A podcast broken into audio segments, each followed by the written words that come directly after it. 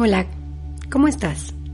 Mi nombre es Edith Farías y soy la creadora de este podcast que he llamado Tu Pequeño Santuario. Justamente estamos creando un espacio en el cual se van a hablar de temas que se necesita tiempo a solas. Necesitas poder reflexionarlos, sentirlos, tocarlos y probablemente hacer un espacio profundo, una pausa una pausa significativa para replantearte dónde estás, quién eres y a dónde vas. Espero que te llene de sabiduría y que te permita generar una nueva conexión contigo mismo y contigo misma. Disfruta este episodio.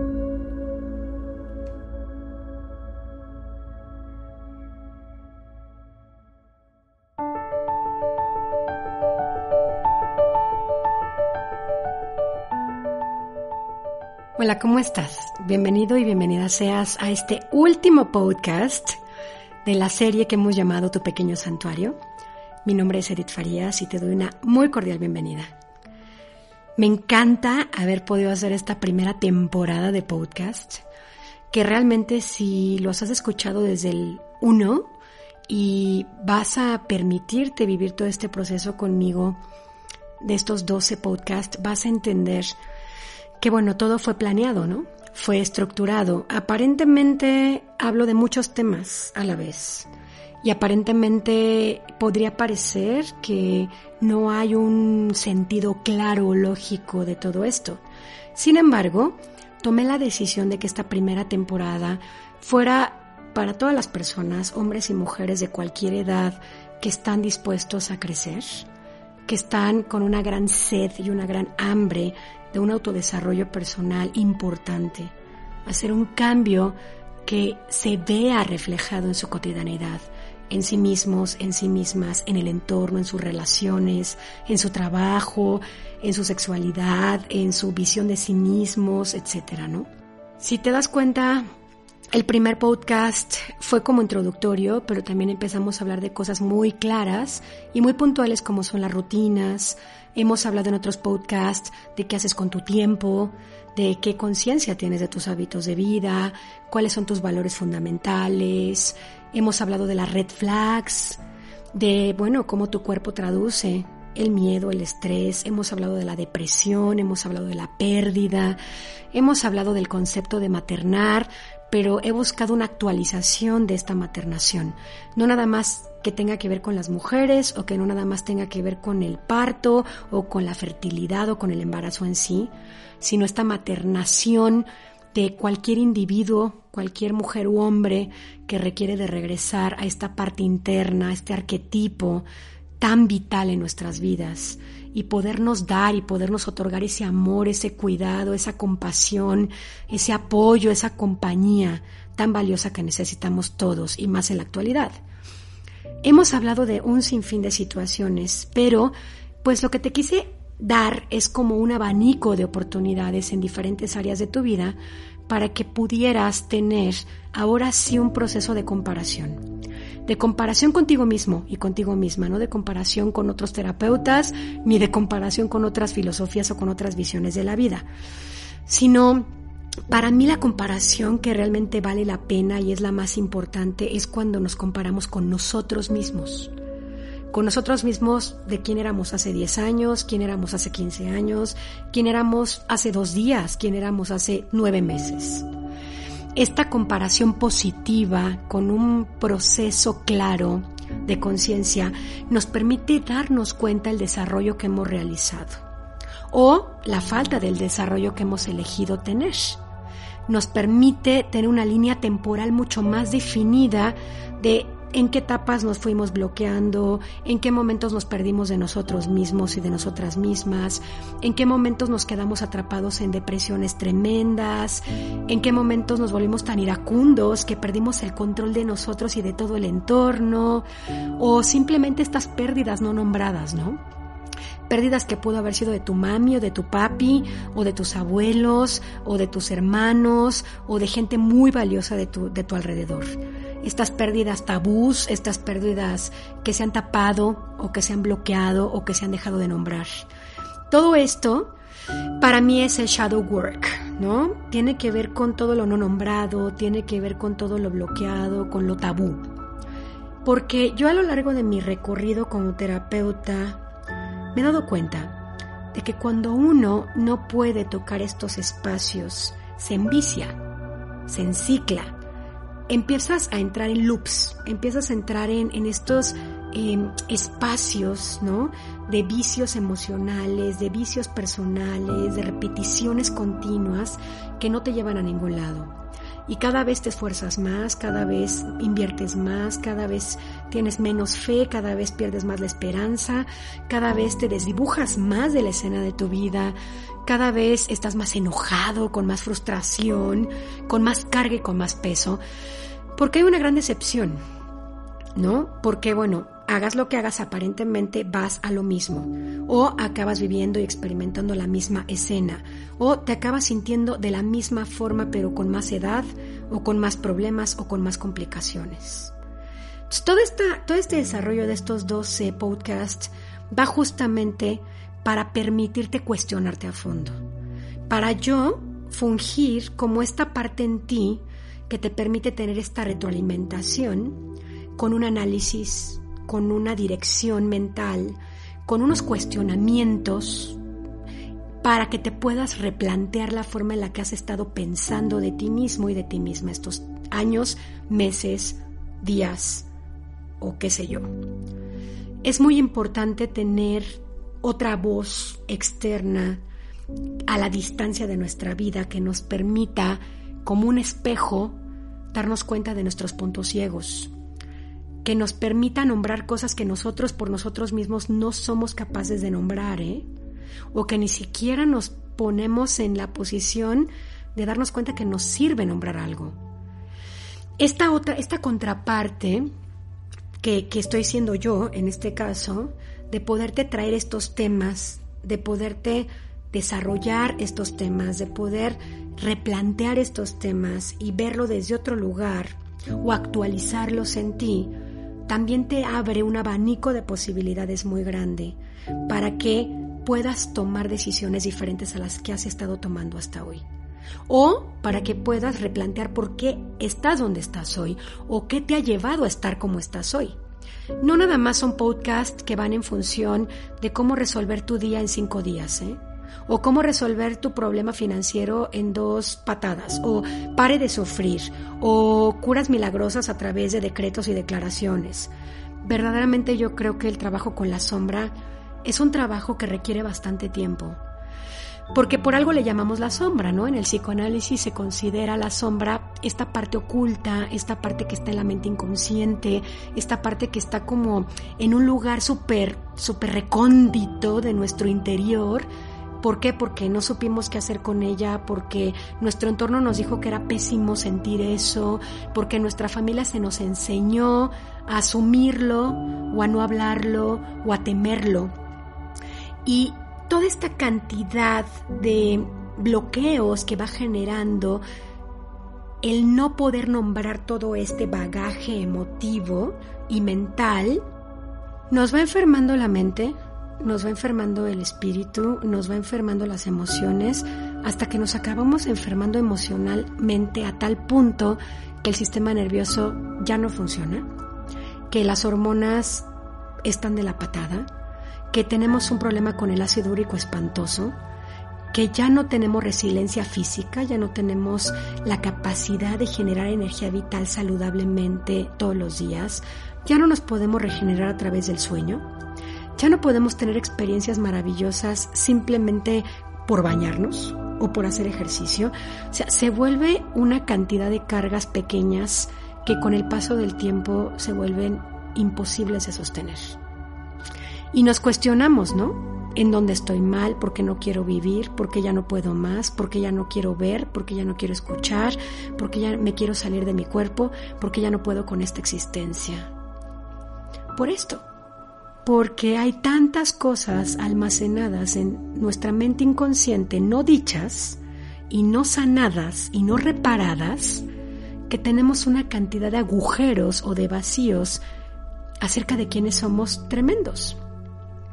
Tenemos tantos vacíos de conocimiento acerca de nosotros mismos, tenemos tantos vacíos de entendimiento de por qué hacemos lo que hacemos, por qué somos como somos, por qué necesitamos lo que necesitamos o por qué obtenemos lo que obtenemos, que vamos arrastrando nuestras frustraciones a medida que vamos avanzando en la vida. Y yo lo veo como, este, como esta imagen de Katy Perry en este video que se llama Rise, que es una de mis canciones favoritas. Entonces te sugiero que lo veas en YouTube o en Vimeo, porque verdaderamente lo que te estoy hablando, este video lo ejemplifica de una forma magistral. Digo, independientemente que te guste Katy Perry o no, pero te lo, te lo recomiendo que lo veas desde esta mirada, ¿no? Desde esta persona que está representando una escena en la vida muy fuerte, crítica, profundamente dolorosa, llena de frustración, de depresión, y cómo a través de un paracaídas empieza a representar el símbolo de lo que es su vida pasada. ¿no? De todo lo que son sus desamores, de lo que es sus despechos, de lo que es sus sinsentidos, y cómo este paracaídas lo van colocando de tal manera que la jale la tracciona para atrás, aunque ella quiere ir para adelante, ¿eh? y no puede avanzar. O de repente se sumerge en el agua y el paracaídas la está jalando hacia abajo del agua y no puede salir. Sin embargo, el paracaídas también está diseñado para flotar en el aire, ¿eh? o sea, para, para amortiguar, ¿no? Las corrientes de aire. Entonces, digo, como dato curioso, te sugiero que lo veas esto. En muchas ocasiones me gusta poner ejemplos para que las personas puedan captar un poquito más lo que quiero transmitir. Entonces, retomando un poquito todo lo que he estado hablando en estos 12 podcasts, pues estoy creando los, eh, los ladrillos de comprensión. Estoy creando muchos símbolos, muchas imágenes, muchos temas que son, para mi punto de vista, los principales temas que nos se vuelven nuestro paracaídas, que se vuelven estos espacios de tracción negativa hacia atrás o de retracción, como, como si tuviéramos algo, un vacío hacia atrás que nos está jalando inevitablemente y de pronto nos hace sentir que es imposible avanzar imposible avanzar en la vida porque ya no tenemos recursos, ya no tenemos corazón, ya no tenemos capacidad de entendimiento para poder crear un nuevo camino, ni siquiera para poder avanzar. Por eso te di esta biblioteca de información, ¿no?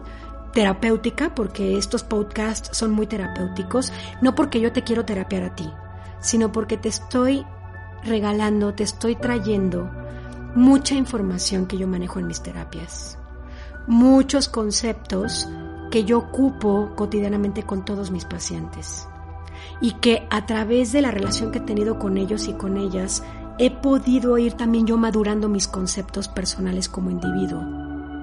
Y estos temas, para mi punto de vista muy personal, son puntos muy álgidos, son puntos muy dolorosos, son puntos muy complejos, que es muy difícil encontrar un espacio en donde poder desarrollarlos en donde poder pensarlos a fondo, donde poder reflexionarlos, irlos desmenuzando desde muchos lugares.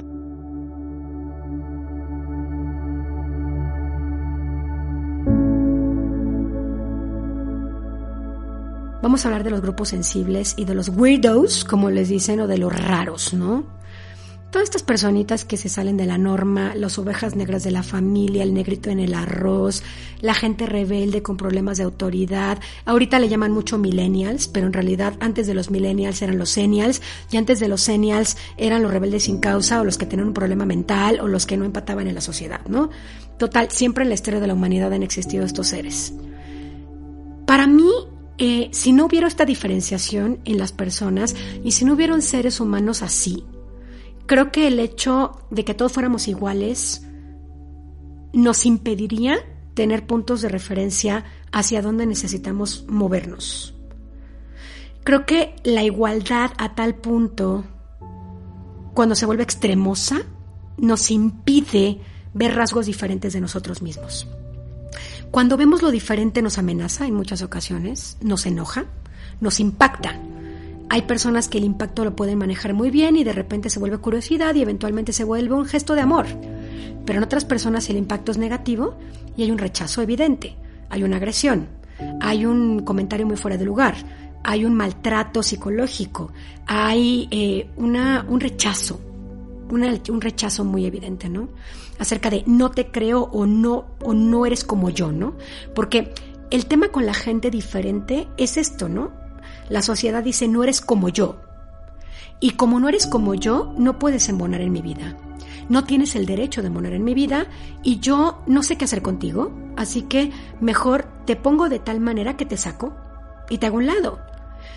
Para las personas sensibles, y yo no me refiero a los grupos sensibles necesariamente como comunidades de, de, gays o como comunidades de gente con discapacidad o como comunidades con gente con VIH, o sea, yo me estoy refiriendo más a este tipo de personas que igual y ni siquiera tienen un grupo al cual pertenecer.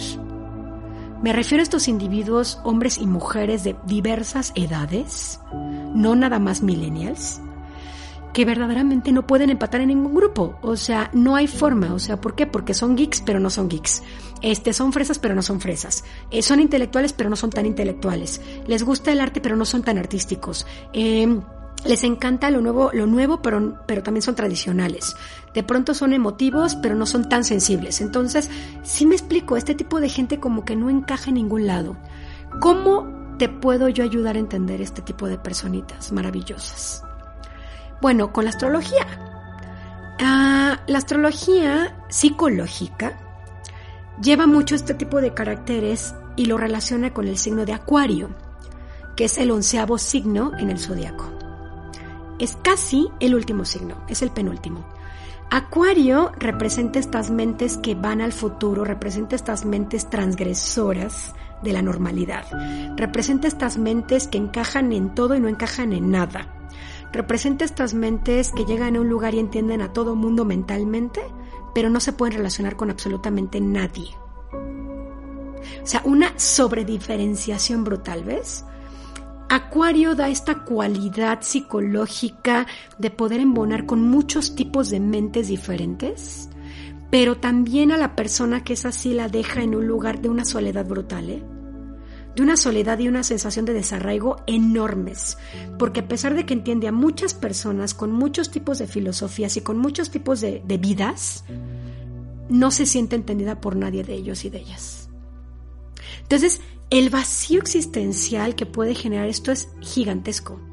La, la sensación de sinsentido, de estoy flotando en la mitad de la nada, porque yo continuamente entiendo a todo mi entorno, pero cuando yo quiero hablar, no tengo con quién hablar de esto en lo particular. No sabes la cantidad de pacientes que me llegan con este speech. Por una razón, porque bueno, yo decidí dentro de mi práctica terapéutica especializarme en este tipo de personas. ¿Sí? En este tipo de personas que se sienten ultra diferenciadísimas, pero las sensaciones de mucho dolor, de mucho desarraigo, como lo había dicho, de una depresión tremenda, de unos cambios de estado de ánimo muy violentos, de un sinsentido continuo, de, mucho dolor, de mucha carga, de mucha carga personal de mucha, como te digo, esta sobrediferenciación, o sea, con sobrediferenciación me refiero a que es demasiada la diferenciación. O sea, no es una diferenciación normal de tú eres hombre y yo soy mujer, o no es una diferenciación de tú tienes 25 años y yo tengo 15. O de tú tienes el pelo güero y yo lo tengo negro. O de tú eh, tienes la piel oscura y yo la tengo clara. No, no, no, no me refiero a ese tipo de diferencias, ¿eh? sino me refiero a esta diferenciación de, híjole, es que tú ves eh, lo femenino desde este lugar o las feministas desde este lugar, sin embargo, aunque te entiendo, yo no coincido con nada de lo que me estás diciendo. O sea, sí te entiendo y entiendo tu punto y lo respeto muchísimo. I got it. Pero si me preguntas a mí, yo lo veo desde un punto de vista totalmente distinto al tuyo. Dice, dice el diferenciado, ¿no? Y entonces, ¿esto qué genera en el entorno? ¿Qué genera en la plática? Mejor me callo, ¿no? O sea, la persona que se sobrediferencia dice mejor me callo, mejor me atrapo en mi pensamiento, mejor no digo nada, porque nadie me va a entender. Nadie me va a entender. O sea, es una locura lo que estoy pensando. ¿Qué pasa con estos cerecitos? Bueno, pues no, no se van desarrollando así, ¿eh? Nacen así. Nacen así. Nacen con otro tipo de características y no son ni mayores ni menores que las tuyas, ¿eh? Simplemente son otro tipo de características, otro tipo de tiempos, otro tipo de necesidades, otro tipo de, de, de formas de ver la vida. ¿Sí? Se cuestionan las cosas muy diferente, piensan las cosas muy diferente, llegan a conclusiones de otra manera muy distinta, su pensamiento se produce diferente. Incluso cómo sienten es diferente. Y en muchas ocasiones, por desgracia, se les ha dicho que no tienen inteligencia emocional. Híjole, para mí, desgraciadamente, se me hace un término que ha ayudado a muchísimas personas. Sin embargo, a estos grupos particularmente sensibles, les ha dañado mucho este concepto de la falta de inteligencia emocional. Por una razón, porque la inteligencia que ellos tienen es diferente. Y las emociones no se manejan igual al resto, se manejan a otro ritmo, se manejan con otra escala de intensidad. Y entonces, pues las personas que los quieren meter en el redil las personas que no pueden entender la magnitud de estos seres, los empiezan a catalogar, los empiezan a etiquetar y los empiezan a categorizar como que no pueden o son imprudentes o regañan cuando hablan o son demasiado intensos y que tanta intensidad es súper nociva, ¿no? Es como, híjole, tu intensidad es súper dañina, tu intensidad es negativa, tu intensidad es tóxica. Entonces, todavía, ¿qué, ¿qué pasa con estos seres, no? Que no todos son acuarianos, o sea, no todos nacieron en febrero en el signo de acuario, pero sí tienen esta característica, tienen este rasgo de personalidad tipo acuariano. ¿Qué pasa con ellos y con ellas? Pues empiezan a, rezagar, se empiezan a meter en sus cuevas internas, se empiezan a volver muy neuróticos y muy neuróticas. No nacieron así, se volvieron así. Se empiezan a volver muy contestones, se empiezan a volver muy rebeldes, empiezan a tener un compromiso del tamaño de un niño de tres años. Eh, los niveles de frustración son elevadísimos y a muy poco tiempo. Empiezan a tener conductas de muchísima contradicción, o sea, te dicen una cosa y pareciera que están diciendo otra, o sienten una cosa y a los dos minutos ya cambiaron de parecer, o de repente están completamente involucrados en una situación y apasionados por eso, y a los dos minutos ya les cambió el chip y de repente ya se les olvidó todo, ¿no? Pareciera, pareciera, cuando en realidad son defensas, son patrones defensivos. No estoy defendiendo a la gente agresiva, no estoy defendiendo a la gente violenta, no estoy defendiendo a las personas que han elegido un camino muy negativo de drogadicción, por ejemplo, o de lastimarse, o de tener una vida de lastimosidad o de victimización. Estoy hablando de que para las personas que realmente valen mucho la pena y están buscando tener un camino consciente, pero que tienen esta sobrediferenciación todo el tiempo social, es muy duro, es muy pesado coexistir. Es sumamente doloroso coexistir. Porque cada vez que piden ayuda o cada vez que salen a platicar desde su verdad, la sensación es, además de no entenderme, me juzgaron, me rechazaron y me hicieron a un lado, una vez más. Y bueno, pues hay personas que les pueden llamar seres índigo, ¿no? Los niños índigo. Hay personas que les pueden llamar seres con otra escala evolutiva, hay personas que los pueden ver con otro desarrollo neuronal, hay personas que los pueden ver con otro tipo de procesos fisiológicos, incluso me atrevo a decir. Se les puede llamar de muchas maneras. Yo no me quiero casar con una y tampoco te quiero a ti vender nada, ¿no? Como siempre te lo he dicho. Pero sí se me hacía muy importante hablar de estos seres, seres humanos seres humanos. Porque mientras que no tengamos por lo menos la suficiente humildad para poder integrar estos individuos a nuestro entorno, va a ser muy difícil que podamos realmente evolucionar todos juntos. ¿eh? Va a ser muy complicado que podamos tener esta resiliencia a la diversidad. Va a ser muy complicado que podamos aceptar a los demás tal cual son y que nos aceptemos tal cual somos. Va a ser muy difícil estas comunidades verdaderamente amorosas, conscientes, que aceptan esto y que apoyan esto. ¿Qué es esto? La diversidad de formas de ser, la diversidad de opiniones, la diversidad de sensaciones, la diversidad de emociones. ¿Cómo se puede apoyar? Te voy a decir cinco cosas muy claras, ¿no?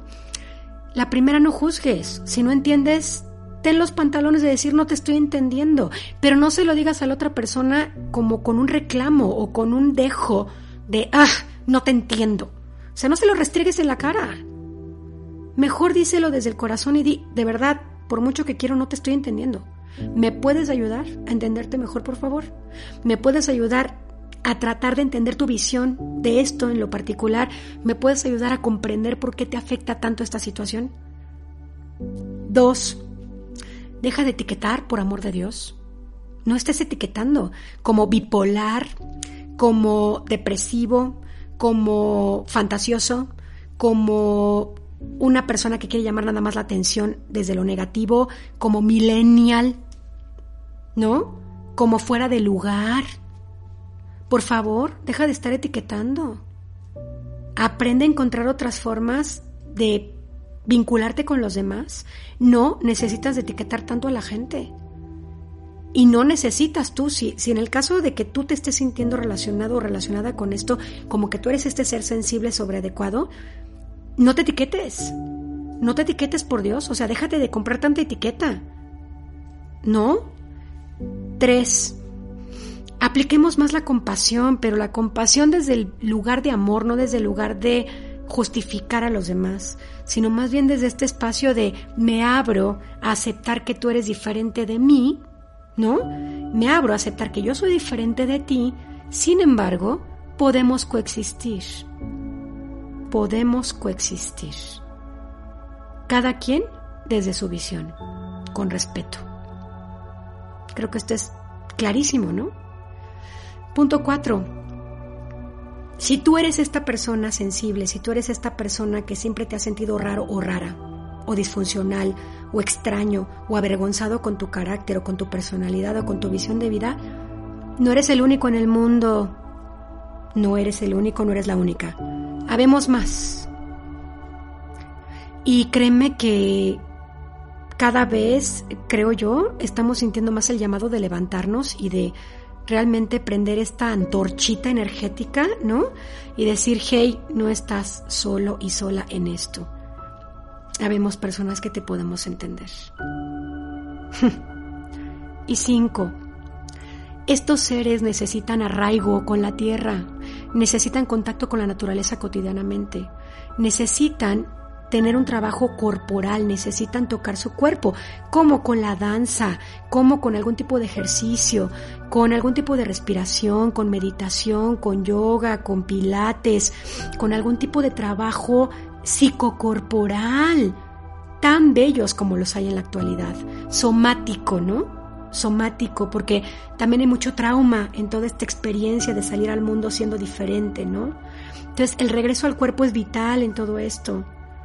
Hay, una, hay un lugar que se llama Los Cinco Ritmos, Five Rhythms en inglés, de una mujer extraordinaria que se llama Gabriel Roth, Gabriel Roth que realmente eh, da una oportunidad a las personas que tienen este nivel de sensibilidad profundísimo a poder a través de la danza expresar sus emociones más internas. Hay, en muchas partes del mundo hay, hay centros de los cinco ritmos. A mí me cambiaron la vida. Igual y te pueden ayudar muchísimo. Es algo que yo te recomiendo ampliamente. Solamente busca a facilitadores y busca personas certificadas en esto porque realmente la técnica es espectacular. Hay que hacer un trabajo somático, hay que hacer un trabajo de regreso al cuerpo, hay que hacer un trabajo de reconexión con tu espíritu, hay que hacer mucha chamba. Pero no es porque estás loco, no es porque eres disfuncional, no es porque ya te deschavetaste, es porque eres diferente. Eres único, eres irrepetible, como todos los seres humanos lo somos. Pero en tu caso las cosas digamos que se vuelven más complicadas, en tu caso digamos que las cosas toman tonos muy diferentes y se vuelve muy complicada la existencia diaria. Hay que encontrar cómo hacerlo, hay que encontrar formas de que esto tenga un buen fin, un propósito real. Así que para seres como tú es que hice estos podcasts, desde seres como yo, justamente. Y pues si estás enganchando con esto y si si estás sintiendo que es para ti o si estás sintiendo que es para alguien muy cerca de ti, pues qué bendición, porque realmente no somos, yo no estoy hablando de superioridad, yo no estoy hablando de seres ultra evolucionados, no estoy hablando de, una secta, ni estoy hablando de nada de eso, ¿no? Estoy hablando de un tipo diferente de vida, estoy hablando de un tipo diferente de sentir, estoy hablando de un tipo diferente de ser. Únicamente estoy hablando de eso. De una gran diferencia. No para más ni para menos, simplemente una gran, gran diferencia en cómo cada quien experimentamos la vida. Pues te agradezco en el alma que me hayas escuchado en esta primera temporada. Me encantaría saber tus comentarios, me encantaría eh, verte en Instagram. Estoy como Divine Mother Seeds, Edith Farías. Me encantaría saber qué te ha pasado o que los compartas y bueno, estemos generando una comunidad hermosa, integrativa, consciente, real, respetuosa y responsable. Muy pronto haré la temporada 2. Hablaremos de temas muy interesantes de la astrología psicológica. Y bueno, pues abordaremos rasgos de personalidad que todos tenemos, pero de pronto no tenemos la menor idea qué hacer con todo eso. Espero que haya sido un journey, un, un camino, estos 12 podcasts muy bello para ti. Si tienes que volver a escuchar algunos, por favor hazlo. Si tienes que escribir cuando los escuchas, hazlo. Si tienes que escucharlos más veces, hazlo. Para eso están diseñados, para que aprendas de ti. Para que aprendas de ti, no de mí, de ti. Para que esto te enriquezca a ti, para que esto te abra el corazón a ti, para que esto te llene de energía a ti. Pues desde este espacio, con todo mi amor, te agradezco infinitamente tu presencia. La bendigo y muy pronto me volverás a escuchar. Muchísimas gracias.